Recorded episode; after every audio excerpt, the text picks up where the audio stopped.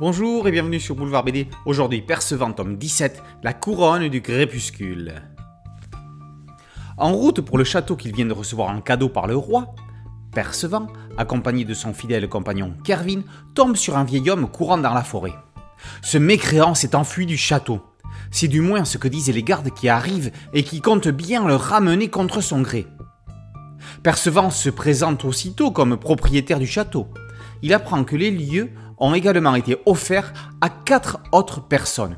Le duc de Rochecombe, le seigneur de Blorimont, le mage Mabon et la comtesse Cordille.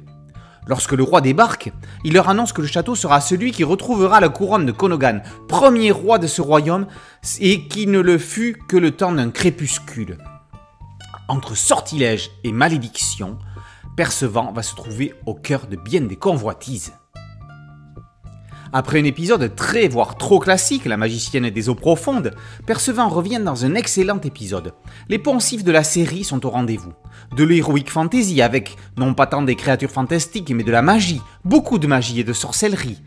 Pour autant, les auteurs n'ont pas tenté de faire rentrer avec des forceps tous les personnages comme ça a pu être le cas dans certaines histoires.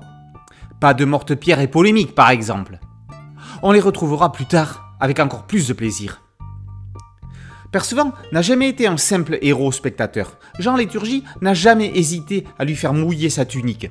Là encore, et peut-être plus que d'habitude, Percevant est impliqué personnellement dans l'aventure. Il est au même niveau que les éphémères personnages secondaires avec qui il recherche la fameuse couronne. Il risque autant qu'eux. Il n'a pas de super pouvoir qui lui permettent plus que les autres de franchir des obstacles.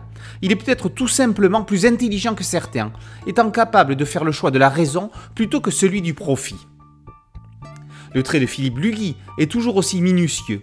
Il a toujours privilégié la qualité à la quantité. 17 albums en 40 ans, on ne peut pas dire que l'auteur soit prolifique. Mais quel plaisir à chaque fois de pénétrer dans de sombres forêts sombres, d'entrer dans des châteaux somptueux ou délabrés par le temps. Lugui glisse plusieurs clins d'œil dans cet album. François Walteri apparaît en guest star, gardien de Jol. Le délire de Kervin avec le chaudron a un petit goût de celui d'Obélix dans les douze travaux d'Astérix. Quand l'appétit va, tout va. Quand l'appétit va, tout va. Enfin, la petite fille de l'exorciste joue dans le final inquiétant. La sombre couronne du crépuscule offre à Percevant un retour brillant. Rubine, Caroline Baldwin, Percevant, démontrant que le patrimoine n'est pas une affaire du passé, les éditions du Tiroir sont le nouvel écrin de série qui ont passionné des milliers de lecteurs. Percevant, tome 17, La couronne du crépuscule, est paru aux éditions du Tiroir. Et elle est signée Léturgie et Lugui. Boulevard BD, c'est un podcast audio, une chaîne YouTube. Merci de liker, de partager et de vous abonner. A très bientôt sur Boulevard BD. Ciao